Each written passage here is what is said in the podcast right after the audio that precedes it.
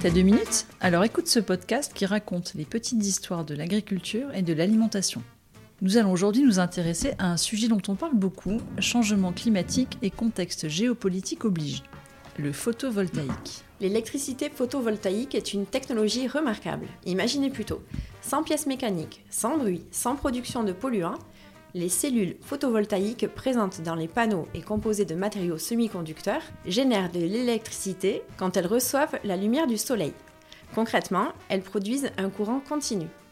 S'agit-il d'une technologie récente? Pas du tout. L'effet photovoltaïque a été découvert en 1839 par le physicien français Alexandre Edmond Becquerel. Quelques mots sur la place du photovoltaïque en France, Céline? Le solaire photovoltaïque se développe beaucoup et sa croissance devrait se maintenir dans les années à venir.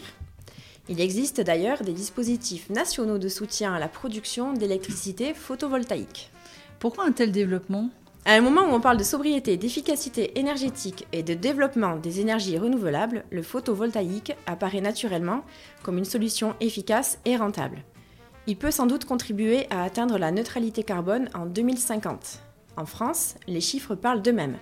Quand la puissance du parc solaire français s'élève à environ 14 gigawatts fin 2021, la programmation pluriannuelle de l'énergie, PPE, fixe comme objectif un parc photovoltaïque de puissance égale à 20,1 gigawatts en 2023 et une puissance comprise entre 35,1 gigawatts et 44 gigawatts en 2028.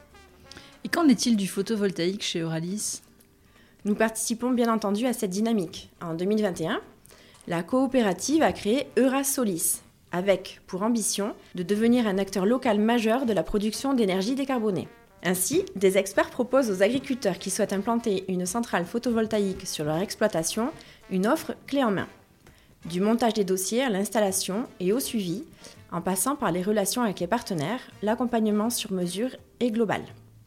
Pour les agriculteurs qui se lancent, c'est l'opportunité d'avoir un nouveau revenu assuré sur leur exploitation. Et ils sont nombreux à tenter l'expérience. Une trentaine de projets sont en cours de développement un an après le lancement d'Eurasolis.